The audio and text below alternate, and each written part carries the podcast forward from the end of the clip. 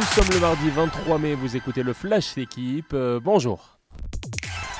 Le malheur des uns fait souvent le bonheur des autres. Devant leur public, les Havrais avaient l'occasion hier de valider leur accession en Ligue 1, fête gâchée par Valenciennes qui est venue s'imposer 2-0. Les Valenciennois sortent par la même occasion de la zone rouge à deux journées de la fin.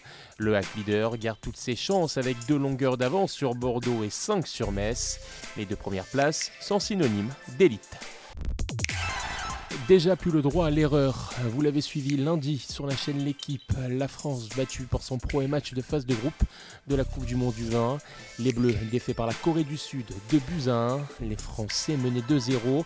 Le Lillois Alan Virginius a réduit la marque sur penalty. Rendez-vous jeudi pour le deuxième match de poule face à la Gambie et dimanche pour le troisième face à l'Honduras. Objectif huitième de finale. Les frères Lebrun à la conquête du monde, Alexis 19 ans, Félix 16 ans, grand espoir français de tennis de table, ont parfaitement débuté les mondiaux sud-africains.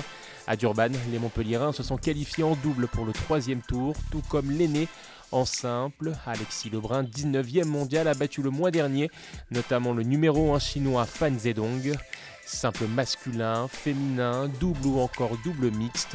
Toutes les rencontres sont à suivre en intégralité en direct sur l'équipe live, finale attendue ce samedi et dimanche.